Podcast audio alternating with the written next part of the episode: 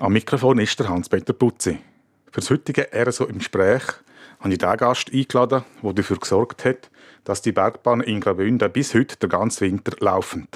Der älteren Generation bekannt, wissen die jüngeren Bündnerinnen und Bündner kaum mehr, wer in Europa der Wintertourismus gesichert hat. Nämlich ein Bündner, der Leo Jecker. Vor über 40 Jahren hat er in Savonin die erste große Schneekanone eingesetzt. Und als Gründer der Interessensgemeinschaft Tourismus Graubünden hat er dem Bündner Tourismus eine lautere Stimme gegeben. Grüezi, Herr Jecker. Vor wenigen Wochen ist die Interessensgemeinschaft für den Bündner Tourismus aufgelöst worden. Spüren Sie jetzt ein bisschen Wehmut? Nein, übrigens danke für die Einladung. Also, ich bin immer sehr offen für Veränderungen. Weil ohne Veränderungen kommen wir nicht weiter. Und ich betrachte das als Teil vom positiven Wandel. Positiver Wandel inwiefern? Dass man sich den neuen Gegebenheiten anpasst. Es sind neue Leute immer in allen Organisationen. Also ich rede jetzt von Wirtschaftsverbänden, dazu gehört auch der Tourismus. Und wenn die gut zusammenarbeiten, und auch langfristige Dispositionen ins Auge fassen, dann habe ich keine Angst, dass da auch politische Vorarbeit geleistet wird, wie man es auch gelernt hat von den Umweltschutzorganisationen. Können Sie gerade das Beispiel sagen, zum Beispiel äh, Umweltschutz? Ich bin der Meinung, dass es wichtig ist, die Bevölkerung zu sensibilisieren über die Bedeutung eben beispielsweise von der Landwirtschaft, dann aber auch vom Tourismus als Ganzes, über Zusammenhänge vom Tourismus. Der Tourismus ist natürlich eine enorme Disziplin mit sehr vielen Bereichen, wo ineinander verknüpft sind und voneinander abhängig sind. Und das gilt es in der Bevölkerung noch mehr, noch viel mehr zu verankern, eben ähnlich wie die Umweltschutzorganisationen die Landschaftsfragen immer wieder äh, betonend. Also konkret sagen Sie jetzt einfach die Wichtigkeit des Tourismus für den ganzen Wirtschaftskreislauf. Der Tourismus ist natürlich eine beispielhafte, breite Palette von Wirtschaftsbereichen, die sehr eng miteinander zusammenhängen und voneinander abhängig sind. Das ist in dem Sinn auch unser Einkommen im Berggebiet. Jeder zwei Bündner lebt vom Tourismus und das kann man nicht genug betonen die Beanspruchung vom Tourismus, von unserer Natur, von unserer Bergwelt, die ist sehr verhältnismäßig. Und wenn man das aufzeigen kann, das haben wir in früheren Jahren auch schon gemacht, das war eine der ersten Aktionen von Bergbahnen Graubünden und ITG, wo wir aufgezeigt haben, dass wir zum Beispiel für die Pisten nicht einmal ein Prozent von der Fläche vom Kanton Graubünden beanspruchen. Ich möchte nochmal zurückkommen zur ITG. Was war damals der Grund, um die Interessensgemeinschaft für den Tourismus zu gründen? Die ITG haben wir im 1990 gegründet.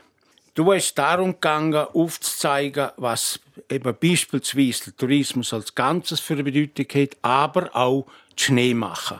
Und da ist ja dann die Initiative zum Verbot von der Beschneiung gekommen. Und dann hat der Tourismus sich zusammengetan mit allen Wirtschaftsverbänden und auch der Zusatzverband, beispielsweise Bauernverband und so weiter, dass man aufzeigt, was Tourismus für Bedeutung hat und Schnee machen. Kurz und bündig, schon da habe ich betont, Schnee ist unser Brot. Sie sind ja sowieso schon früher eigentlich, schon in den 70er Jahren sehr aktiv in diesem Bereich. Die erste große Schneekanone ist in Europa überhaupt in Savonin damals installiert worden. Wie, wie war das damals? Gewesen? Im äh, 76 habe ich zuerst mal Schneekanonen testen. Ich bin weltweit unterwegs um zu schauen, was gibt's da. Weil ich einfach das Gefühl hatte, wir müssen etwas machen. Dann, Ende 77, habe ich alles dürfen starten mit dem Verwaltungsrat, mit der Gemeinde, mit den betroffenen Bauern. Und im äh, Juni 1978 haben wir angefangen zu bauen. Und am 23. November 1978 haben wir die damals grösste Schneeanlage für Europa in Betrieb nehmen können. Wie ist es zu dem gekommen, zu dieser Idee? Wir haben im unteren Bereich von Savonin immer ein Problem gehabt, Pisten zu heben.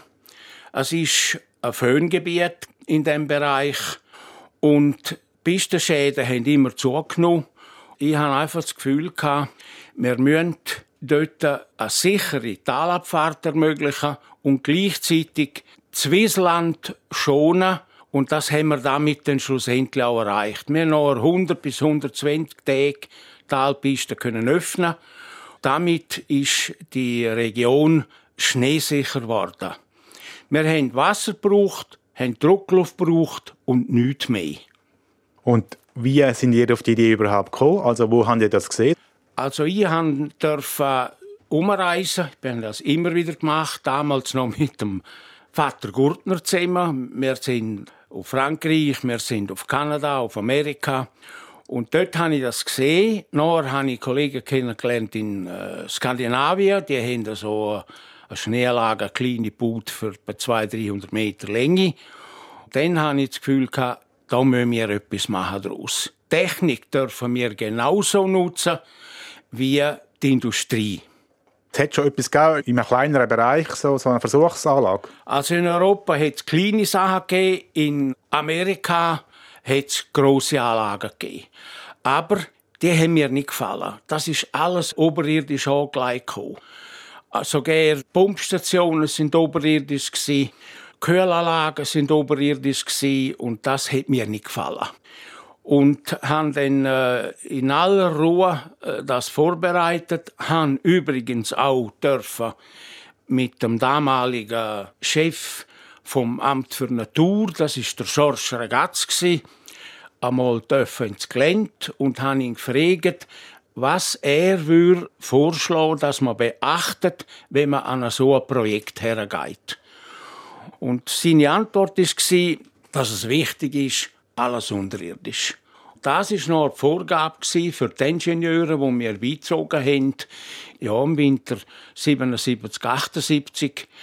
Und das haben wir dann konkret auch so umgesetzt. Alles in den Boden hinein, die Schächte in den Boden hinein, die Leitungen im Boden, du hast nichts gesehen. Und dort, wo Wiesland war, also wo zwei Schnittwiesen waren, haben wir auch die Schneekanonen im Frühling wieder weg. Wenn man jetzt heute schaut, ist ja eigentlich mehr oder weniger jedes Skigebiet irgendwo bis zu einem gewissen, vor allem die grösseren, bis zu einem gewissen Grad äh, künstlich beschneit. Wie hat sich die Sache seit 1978 in der Schweiz entwickelt, die ganze künstliche Beschneiung? Also am Anfang es interessant. Meine Schweizer Kollegen haben immer das Gefühl gehabt, das brauchen wir nicht. Haben mich zum Teil auch angegriffen. Also ich weiß noch, Rosen, Jungfrau-Region, sogar der Schweizer Seilbahnenverband damals, der Direktor vom Schweizer Seilbahnenverband, haben gesagt, dieser Zeug brauchen wir dann im Fall nicht. Und ich habe nichts dergleichen getan. Und interessant war, in den Belvedere-Gespräch, wo ich damals durfte, Einsitz nehmen anstelle von Adolf Ogi, er ist durch Bundesrat gekommen, habe ich die Idee auch dort platzieren. Was sind Belvedere-Gespräche? Belvedere-Gespräche sind in Davos regelmäßig über die Bühne gegangen, immer etwa zur Thematik Wirtschaft, die neuen Entwicklungen, die neuen Ideen, immer vorausschauend. Und dort ist zum Beispiel auch der Bruno Gerber eine hoch anerkannte Persönlichkeit vom Davos-Tourismus und der ist auch ganz dagegen. Er war Tourismusdirektor und habe ihn sehr, sehr geschätzt. Und dann ist aber etwas Interessantes passiert, nachdem dann aber die Schneekanoneninitiative anfangs 2000 äh, abgelehnt worden ist, hat der Bruno Gerber in einer Kolumne sich entschuldigt bei mir, ich habe gleich recht. Und das Gleiche hat nachher der Carlo Pfund gemacht. Er ist ja Direktor vom Schweizer Seilbahnenverband. Was hat das für Sie bedeutet? Ja, dass das einfach ehrliche Leute sind und eben vorausschauend, wie sie sonst eben auch sind. Und man kann eben einmal etwas am Anfang vielleicht falsch beurteilen, nicht ganz richtig aus verschiedenen Gründen. Das habe ich vielleicht auch. Und da muss man Verständnis haben. Also ich habe das in dem Sinn als Wertschätzung entgegengenommen. Sie haben ja generell eigentlich, kann man fast sagen, für den Tourismus gelebt. Sie haben dann irgendwie auch einen Tourismuspreis Milestones bekommen für das Lebenswerk. Warum das Engagement für den ganzen Tourismus? Ich durfte im 60 in die Lehre beim Tobias Kohni ein Rechtsanwalt in Langwart und er hat auch schon mit Bergbahnen zu tun gehabt. Und in der Lehre habe ich bereits Anteil nehmen an der Bedeutung der Bergbahnen und vom Tourismus im Kanton und in der Schweiz. Wir haben in der ganzen Schweiz mit Seilbahnen zu tun, hauptsächlich Neugründungen, Neubauten. Und dann ist Ende 61 auch Savonin dazugekommen und haben dürfen bereits in der Lehre am 25. Mai 62 die Eröffnungsbilanz machen, die Statuten schreiben und äh, alles, was du nötig war für die Savoninbergbahnen, damals noch ein anderer Ski- und Sessellift Savonin. Und das hat nachher mich halt mitgezogen. Nicht zuletzt, weil ich auch Bergler bin. Ich bin in Scherwolden aufgewachsen. Ich habe gewusst, was das heisst, äh, Wertschätzung gegenüber den Gästen, aber auch gegenüber den Einheimischen, gegenüber der Landwirtschaft und gegenüber der Natur. Und das hat mich prägt über all die Jahre. Und mir war wichtig, wir haben nicht nur Savonin-Bergbahnen gehabt, wir haben auch Haufen andere Sachen machen. Aber es ist im Inhalt immer um den Tourismus gegangen. Die Zusammenhänge vom Tourismus, die sind mir eben geblieben. Schlussendlich hat dann der Tobias Kohni mich auch motivieren können, dass ich mich politisch engagiere. Das habe ich dann schlussendlich gemacht. Es ist wichtig, dass der Tourismus in der Politik verankert ist.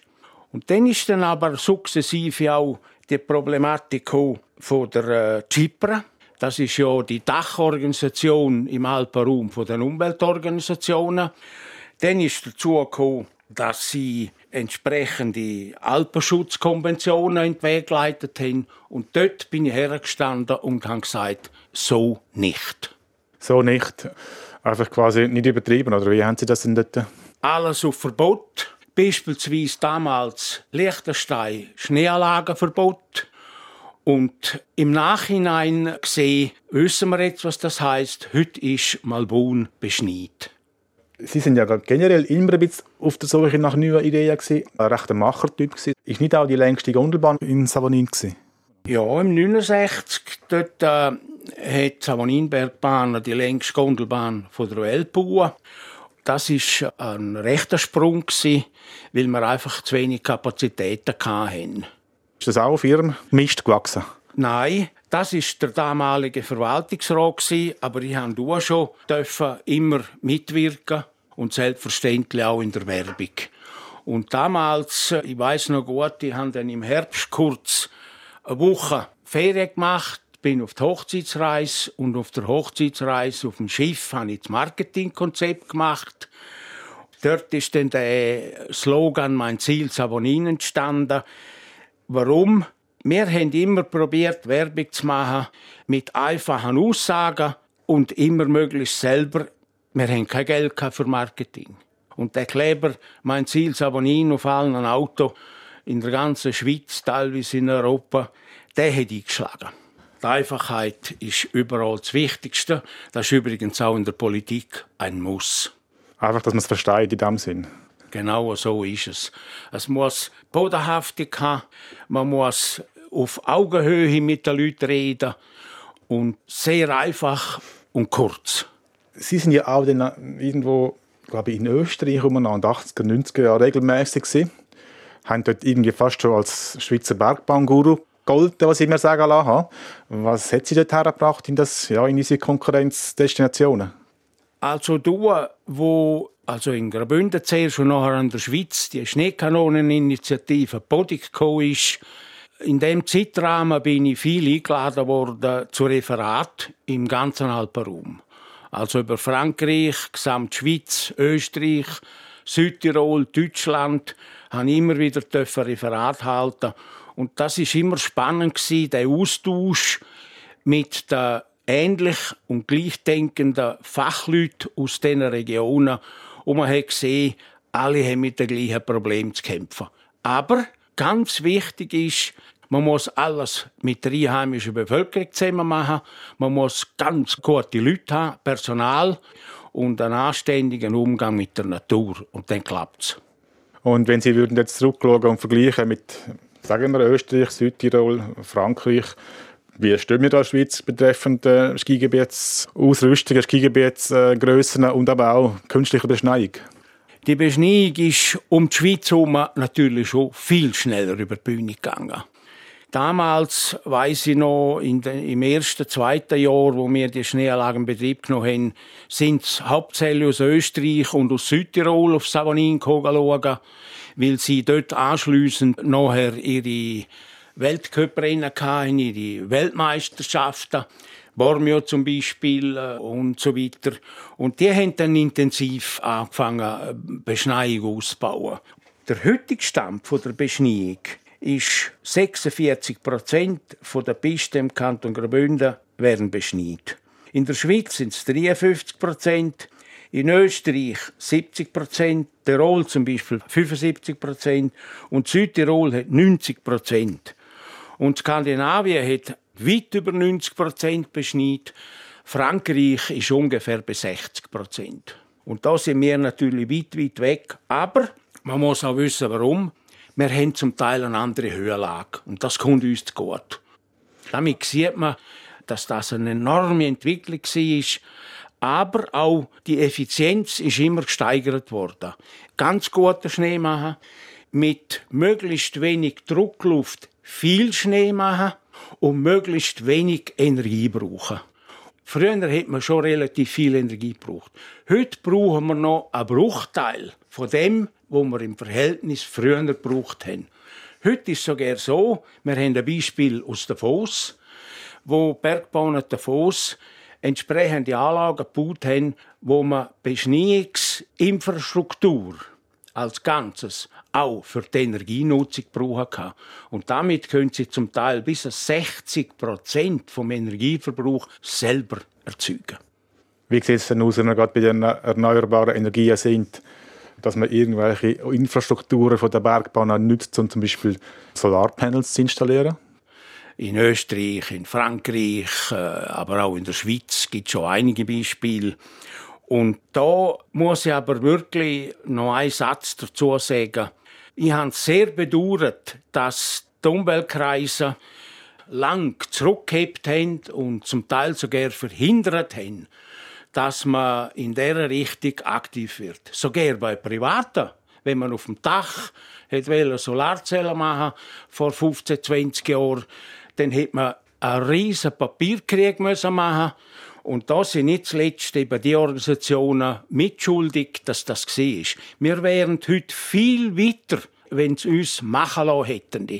Ich habe zum Beispiel vor vielen, vielen Jahren mit im Skigebiet schon mit dem EBZ zusammen eine Idee äh, probiert zu entwickeln für eine Fläche abseits von der Piste im Alpgebiet Solarzellen aufzustellen.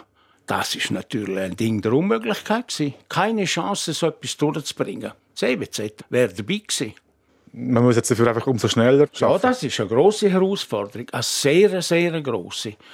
Ich bin der Meinung, dass jetzt äh, gewisse Leute erwacht sind, natürlich auf beiden Seiten, und dass endlich jetzt auch die Umwelt- äh, und Landschaftsschutzorganisationen eingesehen, also da muss man handeln. Und da darf man dann nicht kleinlich sein. Man soll doch die Initiativen, wo, wo heute sind, auch im Berggebiet, abseits, äh, weit abseits von den Zentren, in dieser Richtung eben machen lassen. Im Wallis hat es ja Derik, wo man im Alpgebiet oben, wo, wo es also gut äh, geschützt ist und der Alp in dem Sinn äh, nicht oder sehr, sehr weniger wegnimmt, dass man dort Solarflächen erstellt.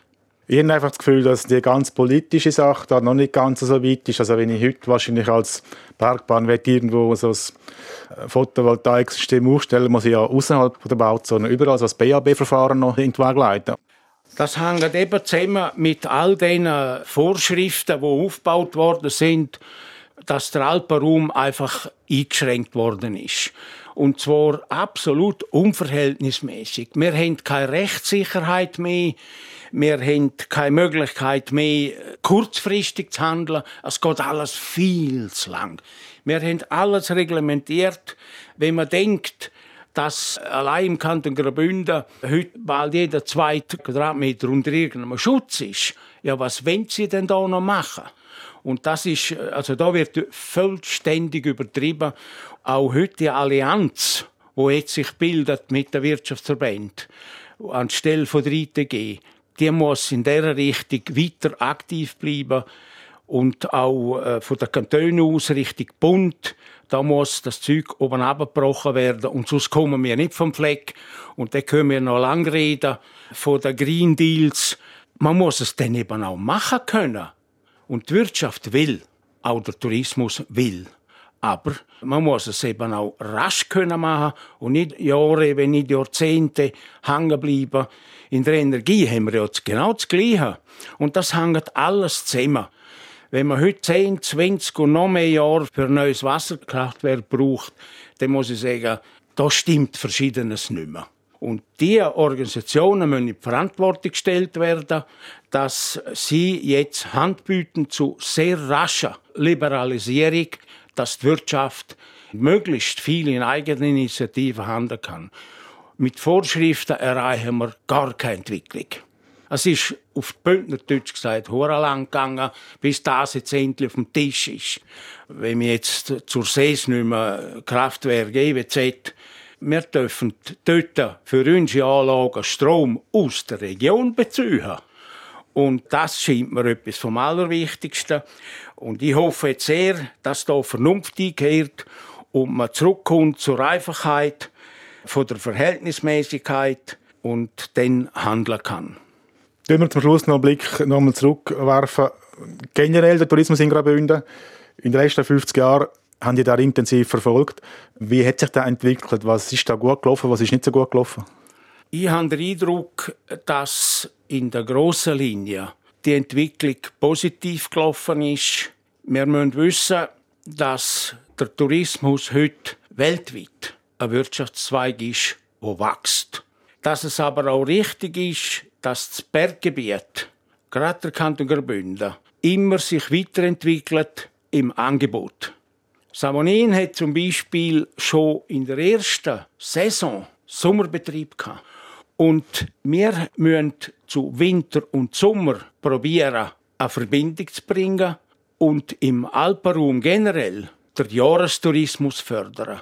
Und damit erreichen wir sehr viel, dass aus ganz Europa die Leute vermehrt in Berge kommen, und zwar zu allen vier Jahreszeiten, und dadurch mittel- bis langfristig ein bisschen weniger reisend. Es ist ja alles näher und damit können wir den Beitrag leisten an die Nachhaltigkeit vom Tourismus.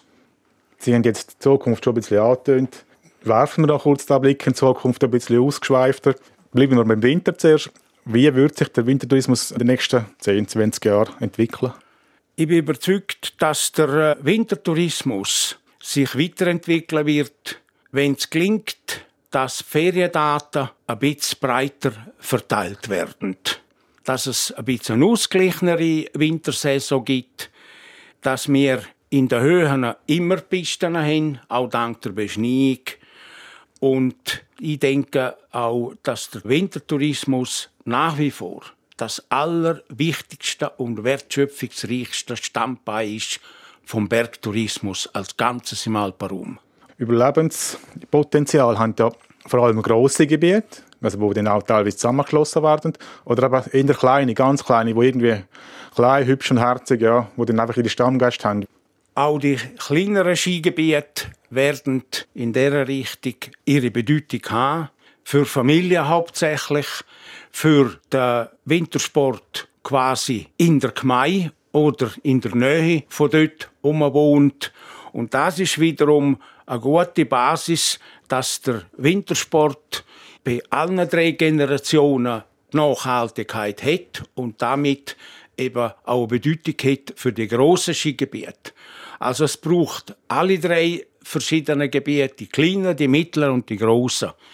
Und die Grossen tun gut daran, den Kleinen ein bisschen zu helfen, denn das ist ja schlussendlich nachher dort, wo der Nachwuchs eben in der Freizeit und in der Nähe Skifahren lernen kann. Weil, wo jetzt in Sedrun Andermatt einsteigt, wie schauen ihr die Entwicklung anschauen? Skigebiet von einer gewissen Größe braucht es heute. Sonst ist es sehr schwierig, die selbsttragend zu betreiben und zu erneuern. Wenn man in einer Gruppe drin ist, kann man ganz anders investieren. Und das ist wahrscheinlich einer der grössten Vorteile in dem, wo jetzt hier im Raum Andermatt äh, Sedrun über die Bühne geht. Und das Know-how darf man nicht vergessen. Man kann ganz anders einkaufen. Nicht nur bei der Pistenmaschine und Schneeanlagen, sondern auch bei der Transportanlage, Sess, Gondelbahnen, Sessel und so weiter. Das sind alles Gelder, wo man sonst kaum mehr kann erwirtschaften kann. Savonin ist ja auch im Besitz von österreichischen Haupteigentümern. Jetzt da haben wir amerikanische, dass dann quasi die Gebiete von Graubünden ins Ausland verkauft werden. Das macht ihnen gar keine Angst. Nein, das macht mir keine Angst, weil auch die werden mit der einheimischen Bevölkerung zusammenarbeiten. Wie übrigens auch das Beispiel Savonin zeigt. Dort sind wir jetzt auch in einer Gruppe von zwölf Skigebieten im Alpenraum. Und diese Bemühungen habe ich ganz bewusst so aufgeleistet damals, vor über zehn Jahren schon, dass Savonin eben als Ganzes sich weiterentwickeln kann. Ich rede jetzt primär von der Bergbahn, also der Bemühungen am Berg, Transportanlage und Beschneiung. Da kann man wirklich sagen, dann kann man es einigermaßen heben. Wichtig ist aber, dass die Leute, die dort in den Bergbahnunternehmungen von auswärts her bestimmen können, sehr eng mit der einheimischen Bevölkerung und den Trägern zusammenarbeiten. In Savonin funktioniert das. Ich bin überzeugt, dass das in, in Sedrun und Andermatt auch funktionieren wird. Ich kenne übrigens alle die Gebiete, wo Weil Resort dort äh, Betriebe in USA und äh, Kanada, die sind in einer ganz interessanten Entwicklung. Da kann man auch lernen. Zum Schluss noch eine persönliche Frage.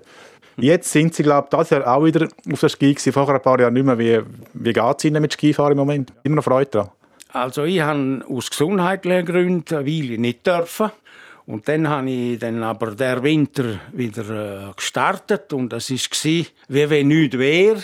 Und das ist eben, weil man es im Blut hat. Leo Jecker, herzlichen Dank für den Besuch bei uns im Studio und weiterhin alles Gute und vor allem beste Gesundheit. Danke auch Ihnen und alles Gute.